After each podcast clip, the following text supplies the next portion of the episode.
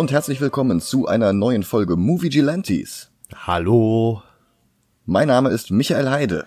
Mein Name ist Dennis Kautz.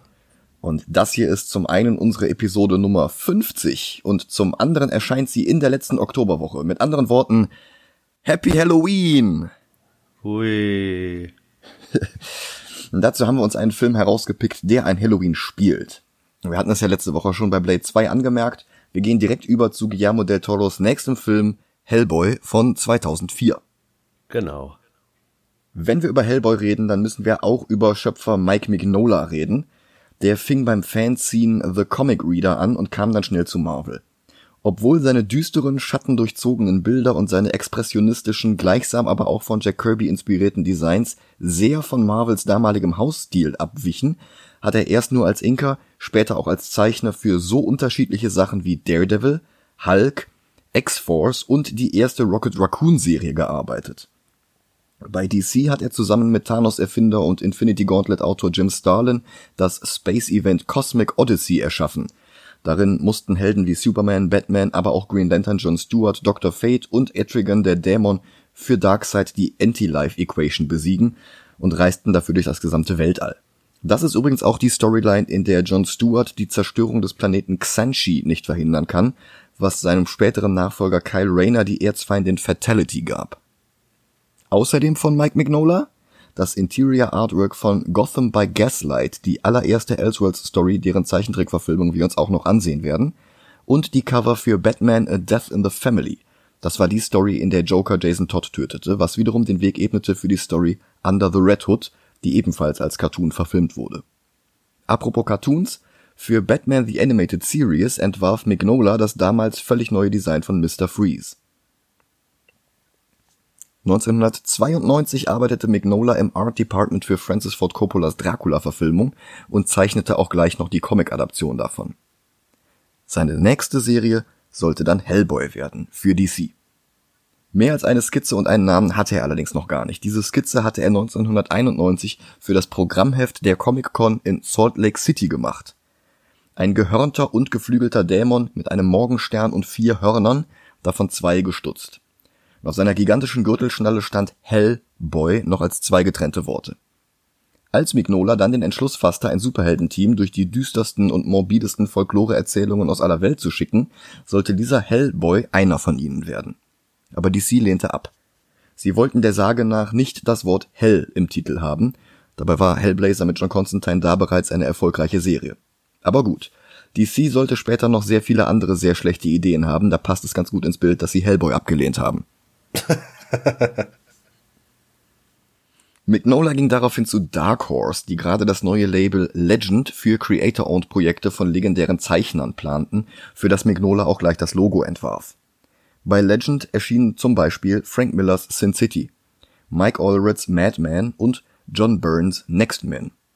Byrne hatte vorher einige der wichtigsten X-Men Stories gezeichnet und auch mitgeplottet. Proteus, Hellfire Club, Dark Phoenix Saga, Days of Future Past.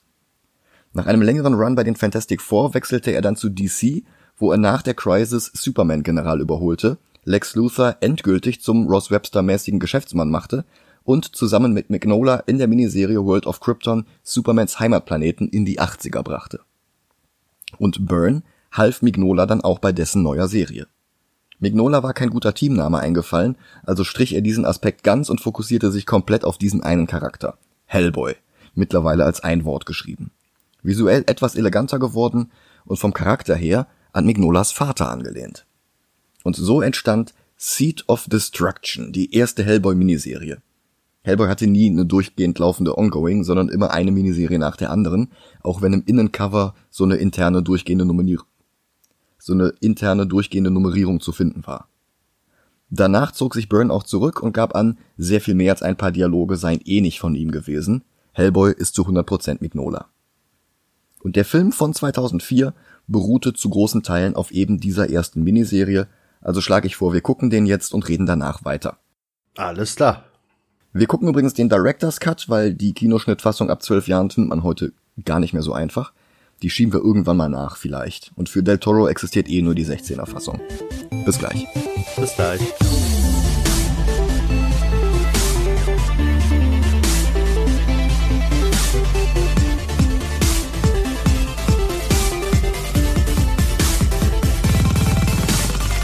Und da sind wir wieder. Hi. Wo Guillermo del Toro bei Blade 2 noch vom Filmstudio und von Drehbuchautor David Goyer etwas gezügelt wurde, konnte er sich bei Hellboy sehr viel mehr entfalten. For better and for worse.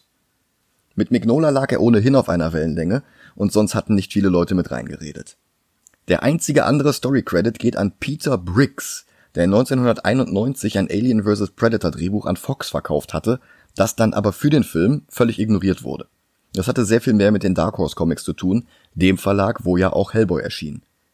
Und um die Synchronizitäten zum Überlaufen zu bringen, Guillermo del Toro war Alien vs. Predator angeboten worden. Er sprang dann aber ab, um Hellboy zu drehen. Mit gleich zwei Schauspielern aus der Alien-Filmreihe.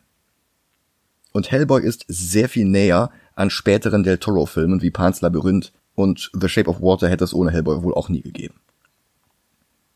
Der Film beginnt mit einem Auszug aus De Vermis Mysteriis, auch wenn der Film es tatsächlich Des Vermis Mysteriis nennt. Das Werk, wörtlich übersetzt Die Geheimnisse des Wurms, wurde 1935 vom damals erst 18 Jahre alten Autoren Robert Bloch erfunden und von dessen Mentor, der niemand anderes als H.P. Lovecraft persönlich war, sofort mit in den Cthulhu-Kanon aufgenommen. Block blieb auch nach dem Tode Lovecrafts im Horrorroman-Business. Er schrieb unter anderem den Roman Psycho, auf dem der Film von Alfred Hitchcock basiert. De Vermis Mysteriis taucht außerdem in Marvel Comics auf, bei Stephen King, in einem Doctor Who Roman, bei den Turtles, in Alone in the Dark und halt auch hier, allerdings nicht in den Hellboy Comics. Das ist höchstwahrscheinlich auf Del Toros Mist gewachsen. Dass der ein Fable für Lovecraft hat, ist nun echt kein Geheimnis. Die zitierte Seite 87 des Buches spricht jedenfalls von den Ogdru Jahad, uralten Gottheiten, die Lovecrafts Werk sehr ähnlich sind und die wiederum sehr wohl in den Hellboy und BPRD Comics auftauchen. Sie sind der Drache der Apokalypse, der das Ende der Welt bringen wird. Aktuell schlafen sie in Kristalle gebannt. Der Erzähler des Prologs ist Professor Trevor Bruttenholm, kurz Broom, gespielt von John Hurt, dem 2017 verstorbenen Darsteller aus 1984, Alien, Doctor Who, Harry Potter und was nicht noch alles. Zwei Oscar-Nominierungen, ein Golden Globe-Gewinn und zahlreiche andere Preise, und trotzdem war er immer wieder auch für leichte Kost wie King Ralph, Indiana Jones 4 oder den Gryffalo zu haben. Uns ist er schon in Snowpiercer begegnet, da war er Gilliam, Chris Evans Mentor am hinteren Ende des Zuges, und wir werden ihn erneut wiedersehen, wenn wir irgendwann wie vor Vendetta gucken. Und er fasst zusammen, dass die Geschichte 1944 begann. Damals war er 28 Jahre und wurde noch von Kevin Trainer gespielt.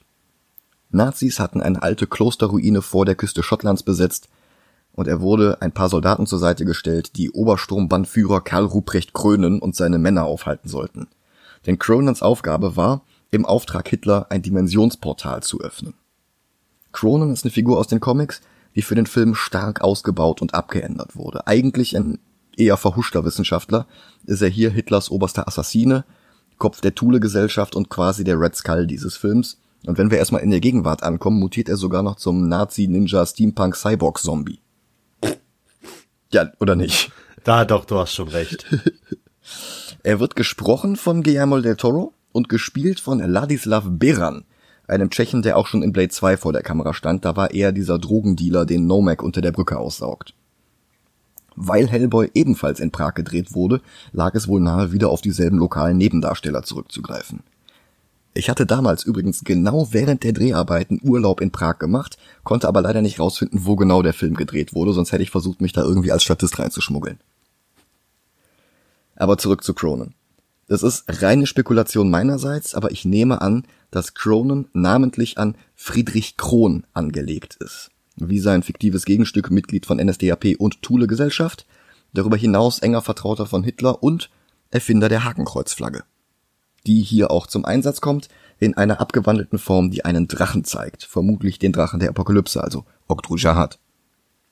Ebenfalls vor Ort Rasputin, gespielt vom auch aus Blade 2 wiederkehrenden Karel Roden und Ilsa Hauptstein, gespielt von der Engländerin Biddy Hodson, die man sonst höchstens aus zwei Folgen Doctor Who kennen könnte.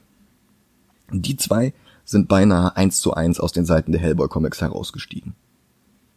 Rasputin gibt Ilsa in einem Nebensatz ewige Jugend und führt dann auch gleich ein Ritual aus, das die Tore zur Hölle öffnet, in Form blauer Flammen. Das mit der ewigen Jugend ist einfach komplett an mir vorbeigegangen. Ja, das, das sagt er irgendwie. Ich habe mich den ganzen Film über gefragt, äh, warum die eigentlich immer noch so aussieht wie vor 80 Jahren. Ja, das ist unmittelbar bevor er dieses Portal öffnet. Der umarmt sie. Ich weiß nicht, ob er sie so auf die Stirn küsst oder sowas. Und dann mhm. sagt er, ja, du wirst, du wirst ewig jung bleiben, um meine Mission fortzuführen, wenn ich nicht mehr da bin. Mhm. Ach so, ich dachte, das war einfach nur so ein, so ein Satz, weißt du? Also ich habe das so interpretiert, als würde sie dadurch so lange jung bleiben. Ja gut, ergibt natürlich auch Sinn, ne? Ja, so viel Sinn, wie ewig jung bleiben auch irgendwie ergeben könnte. Ja, eben. Ja. Jedenfalls ist die Hölle nicht eine lavagefüllte Grotte mit gequälten Seelen in Kochtöpfen, sondern Lovecraft-konform das andere Ende des Universums, wo die Okdujahat in ihren Kristallen auf Befreiung harren. Die alliierten Soldaten werfen eine Granate, die einen der Deutschen gegen das Portal schleudert, der sogleich Dr. Manhattan ähnlich zu einem Skelett verbrennt, nicht ohne einen Original Wilhelm Scream auszustoßen. Sie stürmen das Gelände und Cronin lässt Klingen aus den Untiefen seines schwarzen Ledermantels springen und will gerade Broom töten, als einer der Soldaten auf ihn schießt. Dadurch kann Broom eine Granate direkt unter das Portal werfen. Cronin will sie wegstoßen, aber er kommt nicht dran. Sie geht hoch wirft ihn gegen eine Säule und er wird aufgespießt von einem Stück Metall. Rasputin geht es noch schlechter, er wird in das Portal hineingezogen und verschwindet. Das Portal schließt sich wieder, war aber laut Broom lange genug offen, dass etwas hätte hindurchkommen können. Bei der Suche nach was auch immer das jetzt ist, erklärt Broom einem Soldaten, dass Rasputin niemand anderes als Grigori Jefimowitsch Rasputin war, dem Mystiker, Geistheiler und Berater des letzten russischen Zaren, Lover of the Russian Queen, wenn wir Boney M. Glauben schenken. Und der von Christopher Lloyd gesprochene Schurke im Don Blues Film Anastasia, aber darum geht's hier nicht. Rasputin wurde 1916 vergiftet, erschossen, erstochen, erschlagen und in einem Fluss ertränkt, so zumindest die Sage. Die Obduktion hat anderes ergeben, aber diese Obduktion hat in der Welt von Hellboy nie stattgefunden, weil Rasputin sogar den Fluss überlebt hatte und fast 30 Jahre später hier jetzt etwas beschworen hat.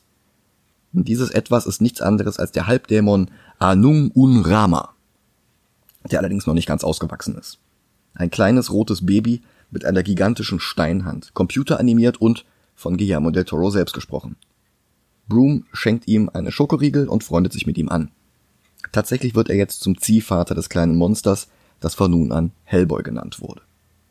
Ende des Prologs mit einem Gruppenfoto der Soldaten mit Broom und Hellboy das mit einer Ausnahme eins zu eins aus dem Comic übernommen wurde, springt der Film in die animierte Vorspannsequenz, die 60 Jahre überspringt und uns in der Gegenwart ankommen lässt. Ich habe bei diesem äh, Zweiter Weltkriegsbild äh, darauf gewartet, dass irgendwo Wonder Woman steht. Tatsächlich war, ich habe ja diese Ausnahme erwähnt, tatsächlich waren die im Comic nicht alleine. Im Comic hatten sie noch ein Medium dabei, Lady Cynthia und einen Superhelden, nämlich Torch of Liberty. Das war ein Gastauftritt einer Figur von Co-Autor John Byrne, als er und Mignola noch ein Shared Universe mit ihren Comics bevölkern wollten, bevor sie merkten, dass das vorne und hinten nicht kompatibel war. Aber Torch of Liberty wie auch Lady Cynthia für den Film wegzulassen, war gar keine schlechte Idee. Der Hellboy Reboot von 2019 geht einen ganz anderen Weg, aber dazu mehr, wenn wir den gucken. Und es ist jetzt nicht so, dass die Produzenten des Films keine schwachsinnigen Ideen gehabt hätten. Del Toro und Mignola konnten sich bloß immer durchsetzen. Die Produzenten hatten zum Beispiel vorgeschlagen, Hellboy für den Film in einen Menschen abzuändern, der sich immer, wenn er zornig wird, in einen Dämonen verwandelt. Quasi eine Kreuzung aus Hulk und Etrigan. Ja, ich musste auch gerade an Etrigan denken und ich fänd's cool. Ich will den rappenden, äh, ich meine einen äh, reimenden Dämon haben im Film. Möchte ich auch gerne haben, das ist dann halt nicht Hellboy. Noch ein Vorschlag von den Produzenten war, dass Hellboy aus der Hölle stammt, aber wie ein Mensch aussieht, ohne rote Haut, ohne Hörner und dergleichen. Da hatten sie auch schon jemanden vor Augen, Vin Diesel. Dessen Granitblockstimme hätte durchaus gepasst, aber Mignola und Del Toro waren sich einig, dass nur ein Schauspieler für Hellboy in Frage kommt und dass er wie im Comic aussehen muss. Aber dass dieser Schauspieler auch zum Glück seit der James Cameron TV-Serie Die Schöne und das Biest eine ganze Menge Erfahrung mit zentnerschwerem Make-up hatte. Die Rede ist natürlich von Ron Perlman. Mit dem hatte Del Toro schon in Kronos und Blade 2 zusammengearbeitet. Der war außerdem in Der Name der Rose, Die Stadt der verlorenen Kinder, Alien 4 und unendlich vielen anderen Filmen und Serien. Als Voice Actor hat er schon den Hulk, Clayface, Deathstroke, Killer Croc, Bane, Sinestro und noch ein paar andere gesprochen. Ach ja, wenn's nur die sind. Und Hellboy war er hier, in der Fortsetzung, in zwei Zeichentrickfilmen und dem Videospiel. Aber nach dem Vorspann setzen wir nicht sofort beim erwachsenen Hellboy ein. Zuerst machen wir einen Zwischenstopp in die Karpaten. Ilsa Hauptstein und Karl Ruprecht Kronen machen eine Expedition in so verschneitem Gebirge, dass man glauben könnte, jeden Moment den vereisten Captain America zu finden. Aber dafür sind sie nicht hier. Stattdessen töten sie ihren Sherpa in einem Ritual, das Rasputin in die Welt der Lebenden zurückbringt, wenn auch ohne seine Augen. Ilsa und Conan sind auch in den Hellboy-Comics in der Gegenwart aktiv, allerdings waren sie da jahrzehntelang in einer Kryokammer in Stasis und sind nicht faktisch unsterblich. Apropos sterblich, in New York bekommt der alt gewordene Professor Broom jetzt eine unangenehme Diagnose Lungenkrebs. Sogleich zieht er eine Tarotkarte Der Tod. Eine Karte, die übrigens nicht nur für ein Ende, sondern auch für einen Neubeginn steht, einen Paradigmenwechsel. Vor der Tür sieht Broom ein Schaufenster mit einem Fernseher, auf dem ein Interview gezeigt wird, in dem betont wird, ein Bureau for Paranormal Research and Defense gäbe es gar nicht. Schnitt Bureau for Paranormal Research and Defense, New Jersey. Der von Del Toro für den Film hinzuerfundene Agent John Myers hat seinen ersten Tag beim BPRD. Sein Schauspieler Rupert Evans hat zuletzt Man in the High Castle und das Charmed Reboot gedreht und Myers ist der Expositionsempfänger dieses Films. Er kommt auf einem wunderschönen BPRD-Logo aus Goldintarsien in Marmor zu stehen und das entpuppt sich als Aufzug nach unten, wo er die Bekanntschaft macht von Ape Sapien. Der war ein Mensch, der im 19. Jahrhundert zu einem Amphibienwesen wurde und der am Tag von Lincolns Ermordung, daher der Name Ape, in einen Tank gesteckt wurde, der ihn in einen scheintotähnlichen Zustand versetzte, in dem er über 100 Jahre übersprang. Schauspieler Doug Jones hatten wir schon in Batman Returns, da war er einer der Clowns vom Pinguin. Und dem werden wir auch in Fantastic Four 2 nochmal begegnen, da spielt er den Silver Surfer, auch wenn der dort Darth Vader mäßig von Lawrence Fishburne nachsynchronisiert wurde. Dasselbe passiert ihm auch hier, allerdings ist seine Stimme in Hellboy David Hyde Pierce aus Frasier, der im Nachspann aber nicht genannt werden wollte, weil er nicht von der Performance von Jones ablenken wollte. Im zweiten Teil und in beiden Animationsfilmen spricht Jones Ape Sapien auch selbst. Das Ganzkörper-Make-up anzulegen dauerte übrigens fünf bis sieben Stunden pro Tag und dann nochmal drei Stunden, um den ganzen Klumpatsch wieder loszuwerden. Ape ist in einem Wassertank, von wo aus er mehrere Bücher außerhalb durch die Scheibe hindurchliest, sofern regelmäßig für ihn umgeblättert wird. Achso, und Telepath ist er auch noch. Broom weist jetzt Myers in BPRD ein und zeigt ihm die Trophäensammlung. Darunter ein paar Easter Eggs, die auf Stories aus den Comics anspielen. Roger der Homunculus zum Beispiel ist ganz kurz im Hintergrund zu sehen. Ich habe gelesen, die Iron Shoes aus der gleichnamigen Hellboy-Kurzgeschichte wären auch hier, die konnte ich aber nicht in der Szene ausmachen. Dafür aber ein Baby im Glas aus Del Toros Film The Devil's Backbone. Außerdem die Spitze der Lanze von Longinus. Mal wieder. Ja, das ist ein Requisit, das wir erst vor zwei Wochen in Constantine hatten. Und damit meine ich, die beiden Filmproduktionen teilten sich exakt dasselbe Requisit. Und so kurz das Ding hier auch nur zu sehen ist, so erfahren wir doch, dass der Speer des Schicksals in Hitlers Händen überhaupt erst zur Gründung des BPRD geführt hat. Und dass Hitler 1958 starb. Und dass Myers für einen ganz besonderen Job zum BPRD geholt wurde. Er ist die neue Bezugsperson und Babysitter für den mittlerweile ausgewachsenen Hellboy. Dessen obere Hälfte sieht beeindruckend eng an Mignolas Comics aus. Perlman war wirklich die absolut perfekte Wahl, das muss man sagen. Auf die behuften Ziegenbeine müssen wir allerdings noch bis zum Reboot von 2019 warten. Lediglich die komischen, in die Arme hineingeschnitzten Muster sind neu. Das war in den frühen 2000ern ein Trick, damit Schauspieler als primärfarbene Comicfiguren nicht einfach nur angepinselt aussehen. Mit Nightcrawler und X-Men 2 haben sie das auch so gemacht. Übrigens ist Perlman wirklich komplett in Maske. Die Kontaktlinsen und falschen Zähne dazu. Und das einzige, was man vom echten Perlman sehen kann, sind seine Wimpern. Alles andere ist fake. Alles andere ist fake, sieht aber nicht so aus. Was einzig und allein an Matt Rose und Chad Waters von Rick Bakers Special Effects Firma Sinovation liegt. Und du kennst das ja vielleicht von anderen Filmproduktionen. Als erstes muss von einem Schauspieler ein Gipsabdruck gemacht werden, damit sie ein künstliches Double haben, an dem sie dann die Latexprothesen anpassen können. Mhm. Und im Keller von Sinovation lag tatsächlich noch ein 16 Jahre alter Ron Perlman Kopf rum, aus der Zeit von Die Schöne und das Biest. Den mussten sie ein bisschen anpassen, sind ja immerhin 16 Jahre vergangen, aber sie konnten den sonst einfach wiederverwenden und mussten keinen neuen Abdruck nehmen. Ja, geil. Ja. Das Comic, das Myers von seinem Vorgänger Agent Clay in die Hand gedrückt bekommt, hat ein extra für den Film angefertigtes Mignola-Cover, auf dem Hellboy gegen einen Kriegaffen kämpft. Davon gab es in den Comics mehrere, das hier ist allerdings keinem konkreten Heft nachempfunden. Wie gesagt, Hellboy hat immer nur Miniserien. Ein Hellboy 14 gab es nicht. Das entspräche dem ersten Weihnachtsspecial und das sah anders aus. Ein Alarm geht los und Hellboy muss zu einem Einsatz. Ein Einbruch in eine Bücherei slash Museum. Als das BPRD mit einem Müllwagen als Tarnung vorfährt, hören wir eine Coverversion von Nick Caves Red Right Hand, eine sehr, sehr unsubtile Anspielung auf die steinerne rechte Hand, die Hellboy trägt. Del Toro und Mignola hatten kurz überlegt, die Steinhand für den Film auf die linke Seite zu switchen, aber Ron Perlman ist ohnehin Linkshänder, da passt es ganz gut, das Comic getreu zu lassen. Ja, dann passt's wirklich. Ja, ne? Ja. In der Bücherei wurde jedenfalls die Statue irgendeines Schutzheiligen gegen Dämonen beschädigt. Stellt sich heraus, die Statue war hohl und jemand oder etwas war darin gefangen. Und im Nebenraum muss Hellboy dann auch gegen dieses etwas kämpfen.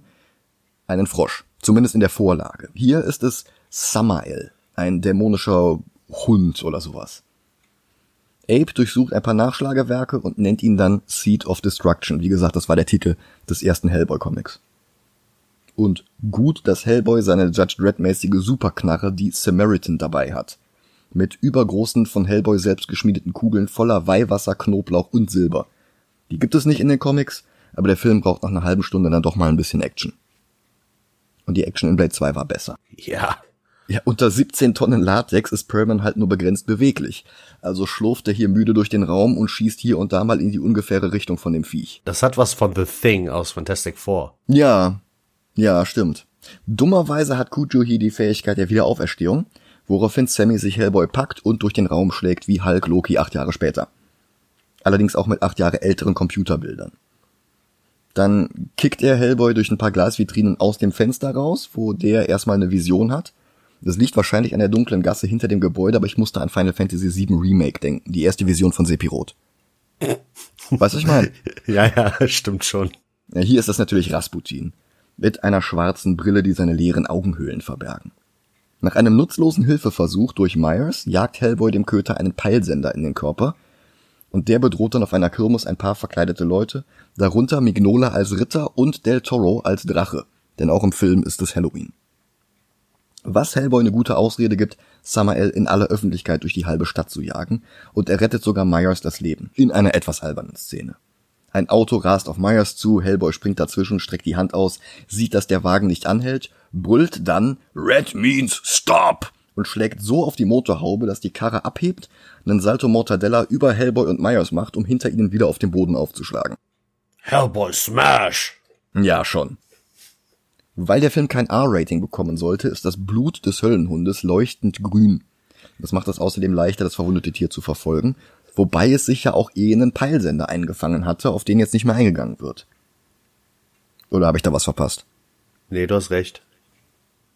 Del Toro hatte in seinen beiden vorangegangenen Hollywood-Filmen Mimic und Blade 2 jeweils Szenen in der Kanalisation. Darum wurde das hier bewusst vermieden und durch einen U-Bahn-Schacht ersetzt. Und dahin verlagert sich jetzt auch der Kampf. Ich habe trotzdem darauf gewartet, dass Blade um die Ecke kommt und die Reaper Ja, ne? verfolgt. Schon so ein bisschen.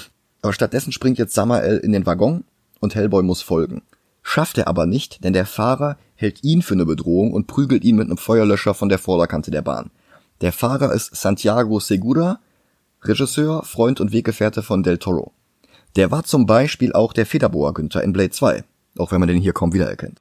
Ja. Die Stimme in der englischen Tonspur ist mal wieder Del Toro selber. Und etwas zu slapstickig wird Hellboy dann von der Bahn überfahren und die stößt immer wieder gegen seine Hornstümpfe.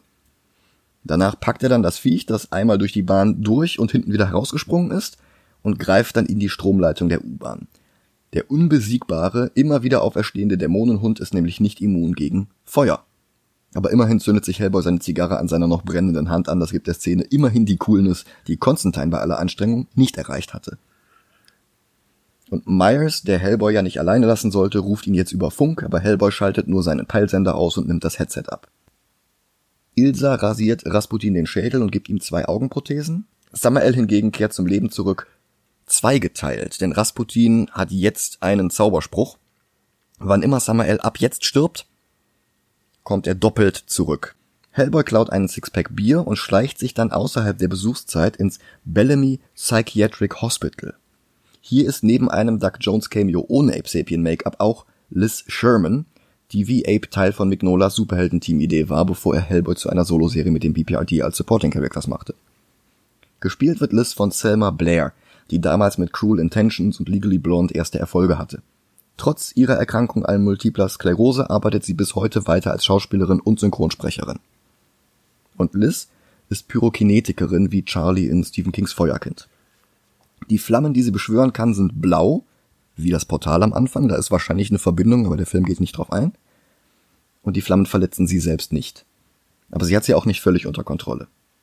Das lernt sie jetzt im Sanatorium so langsam, weswegen sie auch nicht zurück zum BPRD will. Das BPRD untersucht weiter den Tatort in der Bücherei. Apes psychische Kräfte rekonstruieren, wie Rasputin, Ilsa und Cronin Samael aus der Statue befreiten und leitet die Bilder direkt an Broom weiter, die die drei aus seiner Jugend wiedererkennt. Sie sammeln Hellboy in der psychiatrischen Klinik ein und fahren nach Hause, und die Blicke von Liz und Myers treffen sich sehr unsubtil. Hellboy ist nicht nur verwundet, die Zunge des Höllenhunds hat auch drei Eier in seinem Arm abgelegt. Myers stalkt jetzt Liz durch die BPRD-Datenbanken und noch jemand ist von ihr fasziniert, Rasputin. Er taucht in ihrem Zimmer auf und flüstert ihr im Schlaf ein, sie solle zurück zu Hellboy. Sein Meister wolle das. Das triggert bei ihr zum einen Flashbacks in die Kindheit im Mignola Apartment Komplex, in der ihre Kräfte Kinder verbrannten, die sie vorher mit Steinen beworfen hatten. Und zum anderen gehen sie, ihr Bett, das ganze Zimmer und schließlich das ganze Sanatorium in Flammen auf. Das sieht spektakulär aus, nicht zuletzt, weil der Komplementärkontrast zwischen den blauen Flammen um sie und ihr Bett und den orangen Flammen im Rest des Raums atemberaubend ist. Wieder im BPRD-Hauptquartier bekommt Hellboy jetzt Pfannkuchen serviert und er nennt sie Pam Cakes mit M als Anspielung auf eine Hellboy-Kurzgeschichte.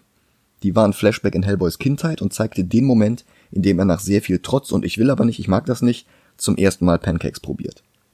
Begeistert ist und die Dämonen in der Hölle gequält schreien, weil sie wissen, dass Hellboy jetzt nicht wieder auf ihre Seite zurückwechseln wird. Hm. Lustiger Zweiseiter. Hellboy beschimpft jedenfalls Myers, was ihm den Storybeat des Helden gibt, der kurz an seiner Mission zweifelt. Er besucht daraufhin Liz in einer hellgrünen Gummizelle und versucht sie zu überreden, zum BPRD zurückzukehren. Erfolgreich, immerhin hat sie ja noch Rasputins hypnotischen Befehl im Unterbewusstsein. Hellboy und Abe durchsuchen inzwischen den Teil der U-Bahn, in dem Hellboy gegen Samael gekämpft hat, weil sie sehen wollen, ob der womöglich mehr Eier hinterlassen hat als nur die drei in Hellboys Arm. Hat er. Hinter einer Steinmauer die Hellboy erstmal mit den Händen zerlegt. Die Tunnel darunter sind unter Wasser, also sieht sich Abe erstmal alleine dort um, sammelt die Eier aus dem Wasser und stößt auf einen Samael, kann sich in einem engen Schacht verstecken und dann sieht er, dass sein Atemgerät kaputt ist. Hellboy hingegen wird von Cronin überrascht und verfolgt ihn. Und die menschlichen Agenten, die zurückbleiben, werden von weiteren Samaels dezimiert und auch Hellboy selbst wird jetzt von einem weiteren Höllenhund angegriffen. Sie prügeln sich durch die U-Bahn-Tunnel bis hin zur fiktiven Haltestelle Palmer Street, benannt nach Patrick Palmer, dem Produzenten des Films. Und wie gesagt, der Film durfte nicht so viel Blut zeigen, sonst hätte der ein R-Rating bekommen. Also hatte Del Toro die Idee, dass Hellboy den Dämonenköter mit einem abgerissenen Münztelefon verprügelt und dass die Münzen dann so spritzen, wie es eigentlich das Blut getan hätte. Wow. Ursprünglich wollte er da einen Kaugummiautomaten nehmen und das Kaugummi dann spritzen lassen, die Münzen waren dann ein bisschen besser. Die beiden zerlegen die Haltestelle und plötzlich wird Hellboy von einer Schachtel voller Katzenbabys abgelenkt, die irgendeine Frau da random auf dem Boden abgestellt hatte. Das habe ich nicht verstanden. Was hat Hellboy mit Katzen? Ist das Alf oder was? In den Comics hat er gar nichts mit Katzen. Das ist auch wieder für den Film hinzuerfunden, vermutlich damit sie diese eine Szene hier einbauen konnten. Ich verstehe das auch nicht ganz. Wow. Er rettet die Katzen und tötet dann Samael mit einem vorbeifahrenden Zug und wieder steigt so eine grüne Flamme aus der Leiche auf, die sich zweiteilt. Abe flieht an Land, sein Atemgerät ist allerdings beschädigt, wie gesagt. Cronin tötet Agent Clay und stellt sich dann tot. Also der dreht irgendwie an seinen komischen Steampunk-Uhrwerk Zahnrädern und dann fällt er tot um. Clays Nachfolger Myers fährt mit Liz mit einem Taxi zum BPRD und die beiden flirten etwas awkward über Polaroid-Bilder. Und dieser ganze komische Liebesdreiecksplot ist echt Mist. Ja. Ape Sapien ist jetzt in einem Lazarett Wassertank. Die Szene hatten sie am Geburtstag von Doug Jones gedreht, sehr zur Erheiterung von Guillermo del Toro. Haha, heute hängen wir dich an den Eiern auf. Myers kommt mit Liz beim BPRD an und Hellboy freut sich. Myers baggert sie weiter an und lädt sie auf den Kaffee an. Und Hellboy freut sich nicht mehr.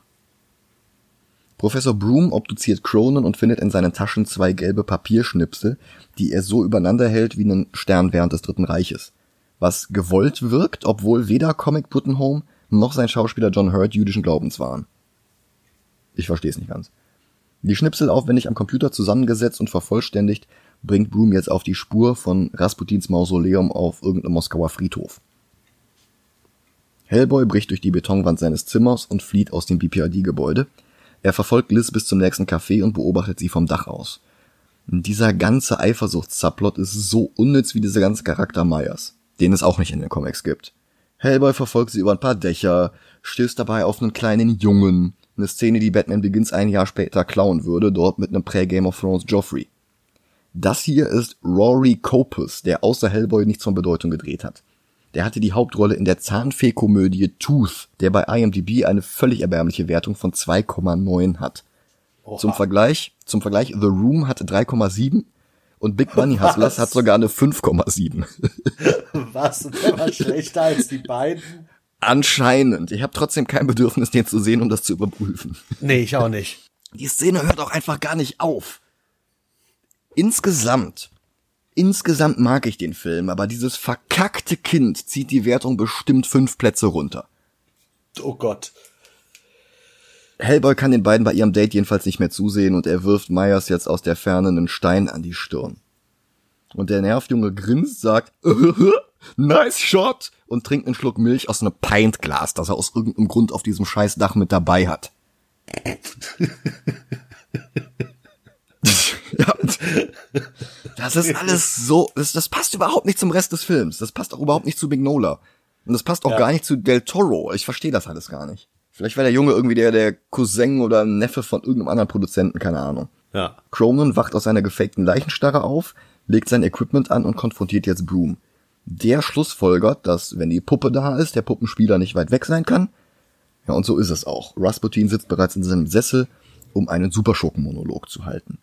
Damit nicht genug gibt er Broom jetzt auch noch eine Vision der Zukunft, in der Hellboy das Ende der Welt ausgelöst hat und gigantische Tentakel aus den roten Wolken heraus wabern, die die Erde bedecken.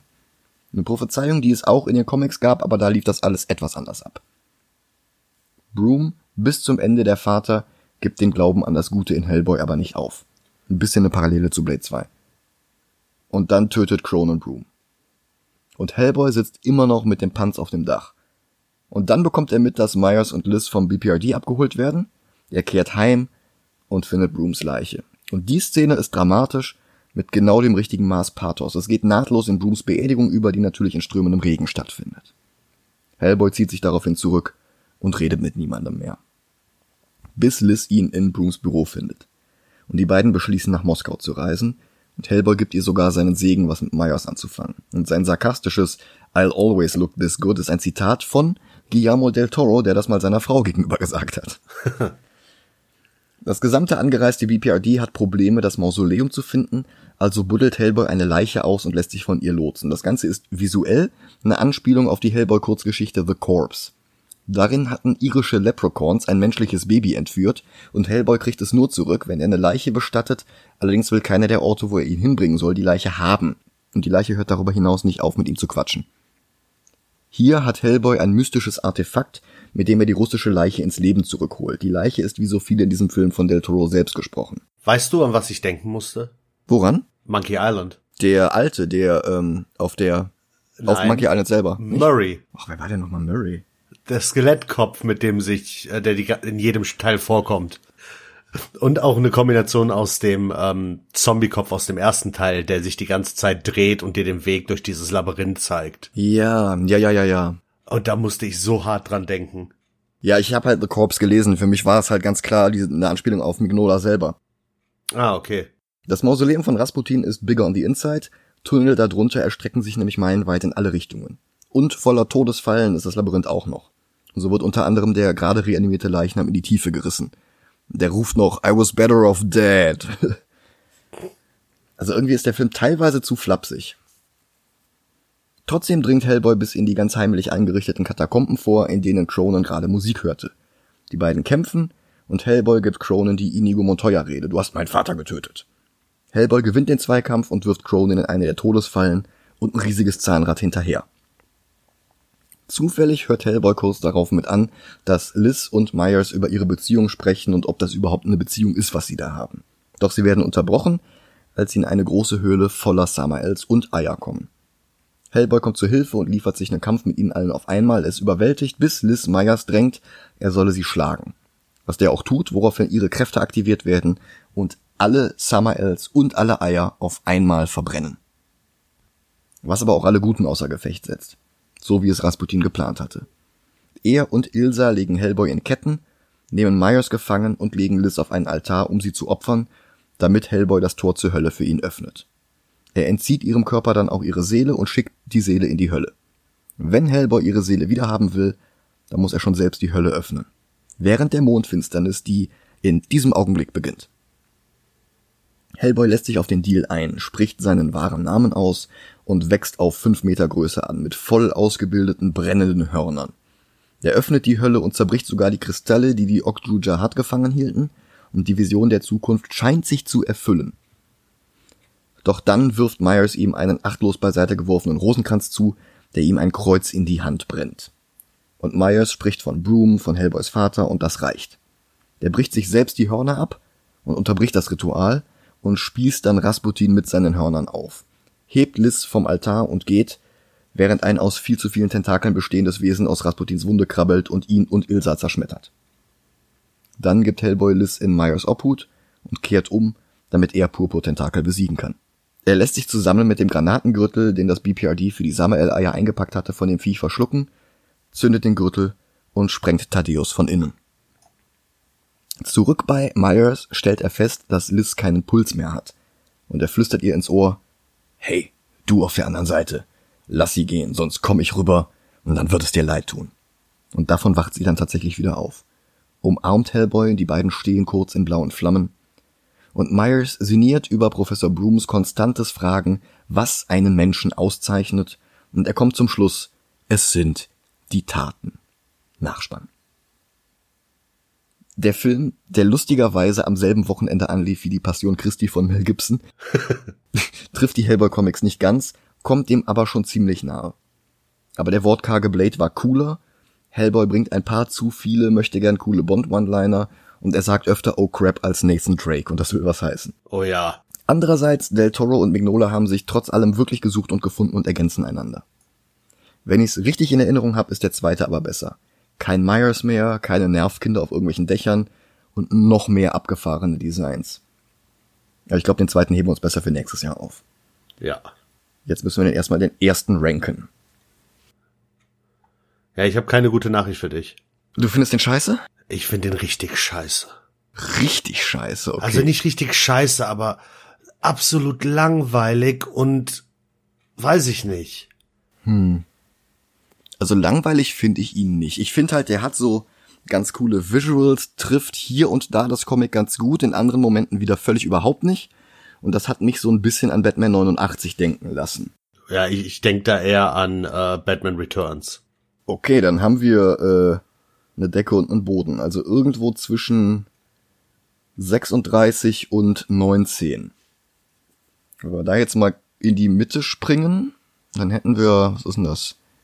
27 oder sowas? Ja, kann gut sein. Ghost in the Shell und Kenshin 3. Darunter The Losers, darunter The Mask. Und besser als The Mask finde ich ihn schon. Ja, aber nicht besser als Losers. Ja, okay. Also es kann, es kann sein, dass es so ist, wie du gesagt hast, dass der zweite Teil besser ist. Mhm. Aber der erste Teil ist echt. Weiß ich nicht, nichts an dem Film interessiert, also ich will jetzt nicht sagen, interessiert mich, aber die, dieses mit diesem Monster, was quasi die Hauptstory und der Hauptgegner ist, Mhm. ist mir so egal, weil das nichts Besonderes ist. Das ist eigentlich nur ein Monster aus der, in Anführungszeichen, Hölle, das seine Mhm. Eier legt. Ja. Aber es ist nichts Besonderes. Immerhin sieht es interessanter aus als die Frösche in Seed of Destruction. Aber ansonsten muss ich sagen, da wo der Film eng an der Vorlage ist, ist er wirklich fantastisch. Da wo er abweicht, mh, sowohl vom Ton her als auch vom Inhalt, hat er Schwächen. Ja. Ron Perlman zieht das Ganze wieder ziemlich raus, aber dann ist Ja. wieder dieses scheiß Kind da. Also 30 Ich ist, glaube die ich, ganz okay. Schauspieler finde ich super. Also Mhm. Ron Perlman macht einen super Job. Hier Hurt Ja. macht einen super Job. Ja. Diesen äh, Myers, der war mir egal. Ja, das, das ist halt das Problem mit Myers. Der ist einem egal. Ja, genauso wie dieses Mädel, das den einzigen Zweck dazu hatte, am Ende alle zu töten. Meinst du jetzt Ilsa oder meinst du Liz? Liz. Die ist Ja. bis auf das am Ende mit dem Feuer total irrelevant für die Story, wenn nicht dieser Subplot mit dieser Dreiecksbeziehung wäre. Ja. Ja, dieser Subplot ist halt echt Mist. Ja, der richtig. Subplot ist echt so Hollywood at its worst. Hier, äh, wie heißt der? Ape Sapien finde ich großartig, aber der macht halt wenig. Ja, das stimmt, der hat zu wenig zu tun. Ja, und Rasputin ist irgendwie so ausgelutscht wie Zweite Weltkriegsfilme. Apropos Zweite Weltkriegsfilme. Was Ja, gucken wir denn nächste Woche? Ja, ich glaube äh, American Dad, äh, Captain America, oder? Captain America, ja, genau. Ja, Ich bedanke mich bei euch. Ich, ich auch. Ähm, wünsche euch eine schöne Woche. Empfehlt uns weiter, bitte, bitte. Unsere Zahlen könnten es echt brauchen. Ja, Und ja, dann springen wir zum nächsten Teil im MCU und haben wieder Anfang im Zweiten Weltkrieg und Ende in der Gegenwart. Aber Genau. sehr viel besser. und wieder mit einem Typen mit einem roten Gesicht. Ja, stimmt das auch. Und wieder mit einem Typen im ewigen Eis. Ja, und Marvel-Film wie Blade. Also die drei Filme gehören irgendwie zusammen. Ja, aber wir haben ja eh in letzter Zeit irgendwie so Zusammenhänge, wo eigentlich gar keine sind. Konstantin passt ja auch total in dieses Muster rein. Ja, stimmt schon. Ja. Wie gesagt, alles Gute. Bis nächste Woche. Bis dann. Ciao. Ciao.